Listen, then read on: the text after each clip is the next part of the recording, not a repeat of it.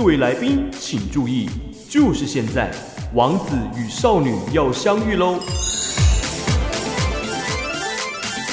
由卢卡斯与电踏少女携手合作，要给你触电的感觉。三 C 电上瘾。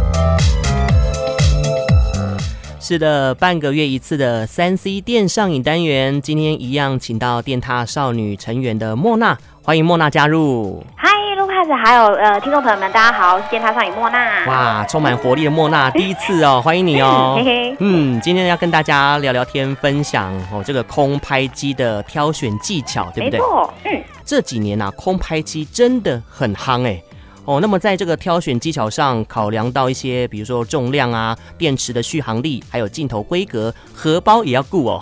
如果说我们要选择的话哦，有哪些机型会比较适合呢？嗯，对，因为最近就是近期嘛，就是去各大景点都可以看到很多空拍机都在天空中盘旋。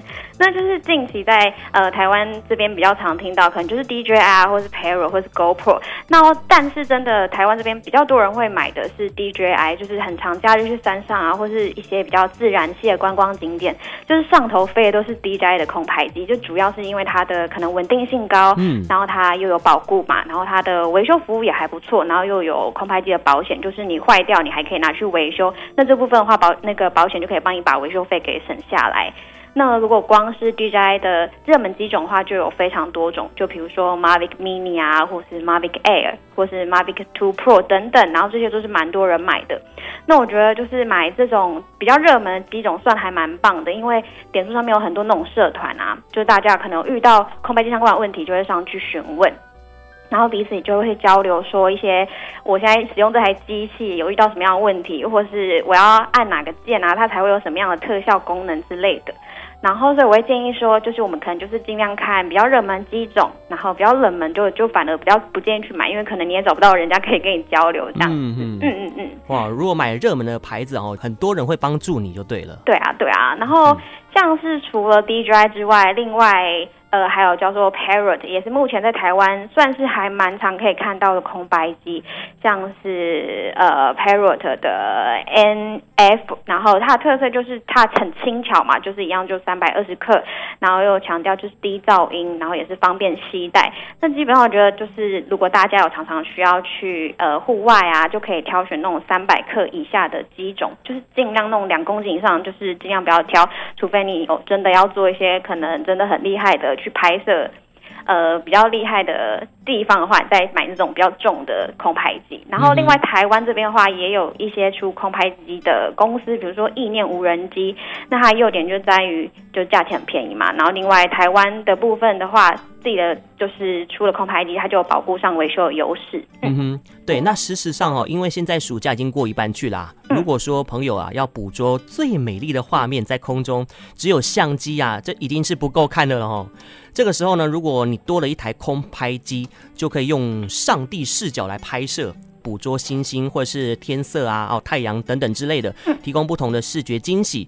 那对于新手而言，他们在挑选上要如何机不可失，选择一台适合自己的空拍机呢？没错，我觉得这是第一点很重要，就是先考虑一下你自己需求是什么。因为像我考量到第一个点就是价格，因为你知道小资女就是尽量都想说不要买那种超过两万块的东西。然后我像我自己买的机型是 Mavic Mini，那当时是花大概一万五左右吧。然后因为空拍机的价格其实 range 都还。蛮广的，大概两三万、四五万，甚至破十万也都有。哦，对啊，那当时候那个时候应该是去年二零一九的时候，Mavic Mini 出的时候，它价格只要一万二起，就是所以那时候就吸引超多人，就包括我那时候就买这一台机器。哦，然后嗯，可是后来的话，就是会觉得说。如果你有要开始拍一些，比如说你想要记录一些四 K 的影片啊，或是 Vlog，你也要需要考虑你的镜头，因为像有些人就是想要记录生活，就发发 YouTube 影片这样而已。但有些人可能会想说，我要拿这个照片去参展，去参加那种什么国际摄影比赛之类的。那这个时候。就是需要镜头上面的挑选，就比如说我们生活类型的嘛，镜头就不用挑到太太高规格没关系，因为。镜头的话，它跟价格是成正比，镜头规格越好，它价格就更高。那我觉得，像我们可能就是拍生活类啊、旅游类的 Vlog，我觉得就是像素大概挑在一千两百万画素左右就很足够了。然后这个价位大概就是落在两万元以下，或者两万元左右。嗯、然后如果你要做那种很厉害后置，你就要选那种就是感光元件越大的，就是你后续的修图啊什么就可以保留更多的细节。然后这样就可以有利于你之后可能要去参赛啊的一些后置进行。OK，就是根据你的需求及用途来挑选，嗯、就是你最适合的这个机种了，对不对？对，没错。OK，好。然后如果我刚才有说到新手嘛，因为就是刚开始我会觉得新手就是空拍机嘛，因为很怕飞一飞可能会撞到树啊，还是什么掉下来。对啊，对啊，而且就是有时候因为现在空拍机造成的某些社会的可能。小小的不安全也是在，可能掉下来可能会不小心砸到人之类，这都要考虑。然后，所以有一个部分就很重要，是这台机器它有没有障物的，呃，障碍物的感知能力。就是比如说随便举个，就是现在市面上比较呃障碍感知物避，就是避开这些障碍物的感知比较充足，大概就是 Mavic 2 Pro 这系列的。嗯哼，它就是有那种。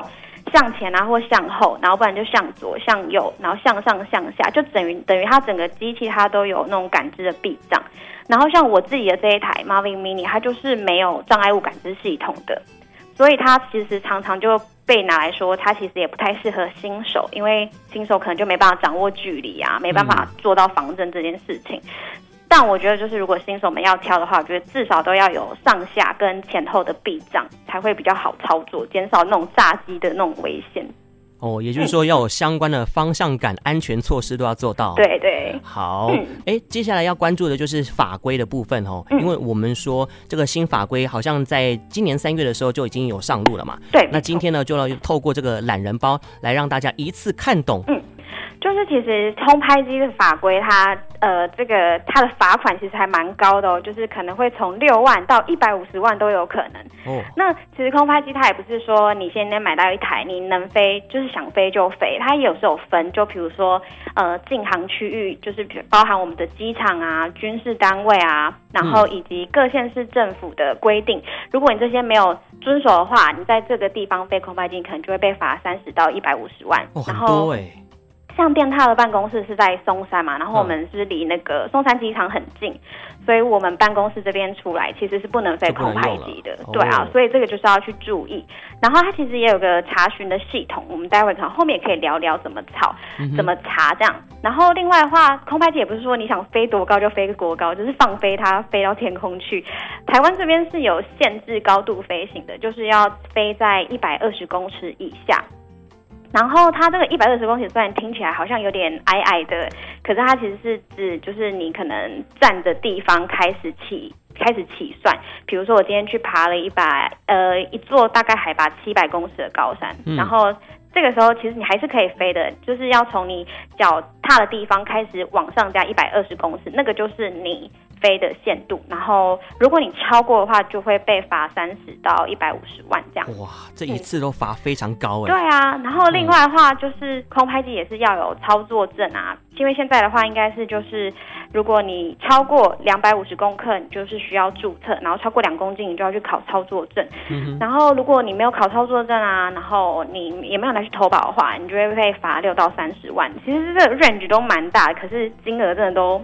不小，这样，不小哦，对啊，然后主要真的就是空拍机，记得超过呃两百五十克就要拿去注册，然后限飞的高度要在一百二十公尺以内，然后还有禁航区不要飞，限航区也不要飞，这个是我们一般比较会遇到的情形。好，嗯、那禁航区到底要怎么查询呢？嗯，禁航区查的话，其实交通部的民航局那边有一个系统，它是空域查询，其实你只要点进去啊。然后你就照它选单选，因为其实蛮简单的，就是它会有个选项，你就是选说你现在所在空域的所在县市。然后如果你只是想要查全台湾可以飞的地方，你就选择全台湾县市所有的图资。这个时候你就可以看到，它会秀出一张可能就是台湾的图片嘛，然后上面有很多红彤彤的小区块，那些红色的全部都是禁航区，哦，然后黄色就是限航区这样子。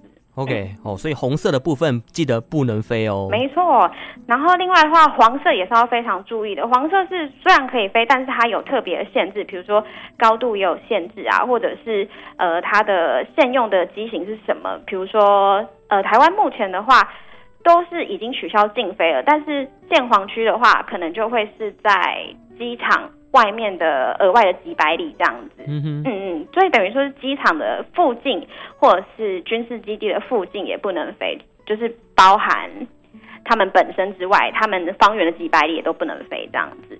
OK，好，所以这是飞行的这个区域哦，有一些禁止的部分，红色的部分记得不能飞哈。对，那这个时间的部分呢？如果说晚上我想要拍星星，想要拍月亮的话，晚上能不能使用空拍机？晚上就是以前是可以，但是最新的无人机的规章呢是说，就是日落到日出前就是不能飞的。然后其实这个规定啊是跟我们目前邻近的国家，比如说日本这些规定一样，他们都是规定呃民众只能在白天飞，然后。嗯日出日落时间，这个也不是可能我们自己抓得算，我们要上网查，就是去中央气象局那边查，说今天日落的时间，然后日出的时间是多久这样子。一年四季日出日落时间都不一样嘛？对啊，对啊。可是如果另外你可能是政府单位请你，或者是你是学校啊，或者是你是法人，嗯，然后你是有经过民航局的许可的话，你才是可以在晚上飞行的。所以。这部分的话，申请的话就要比较麻烦一点，除非你是有企业呃商业用途。其实大部分我们这种民众啊玩家是不能晚上飞的哦。嗯、所以是政府机关或是学校法人有特殊用途的话，嗯、才可以去申请。对，没错。OK，、嗯、好。啊，今天非常感谢莫娜为我们带来空拍机的各项奥秘啊。嗯好，谢谢主持人邀约。其实我玩空拍机也没多久，但我觉得空拍是一件很美妙的事情，可以让我们看到台湾很多不同的面相，真的，就会让人家觉得说这片土地好漂亮、好美丽。然后就是希望大家一起维护，就是台湾这样很棒的空拍环境。然后飞友们，我们一起遵守相关的规定等等。然后希望大家就是一起加入空拍行列啦。没错，让大家心情开阔，嗯、大家一起飞翔。耶！谢谢莫娜，我们下次见喽。好，下次见，拜拜，嗯、拜拜。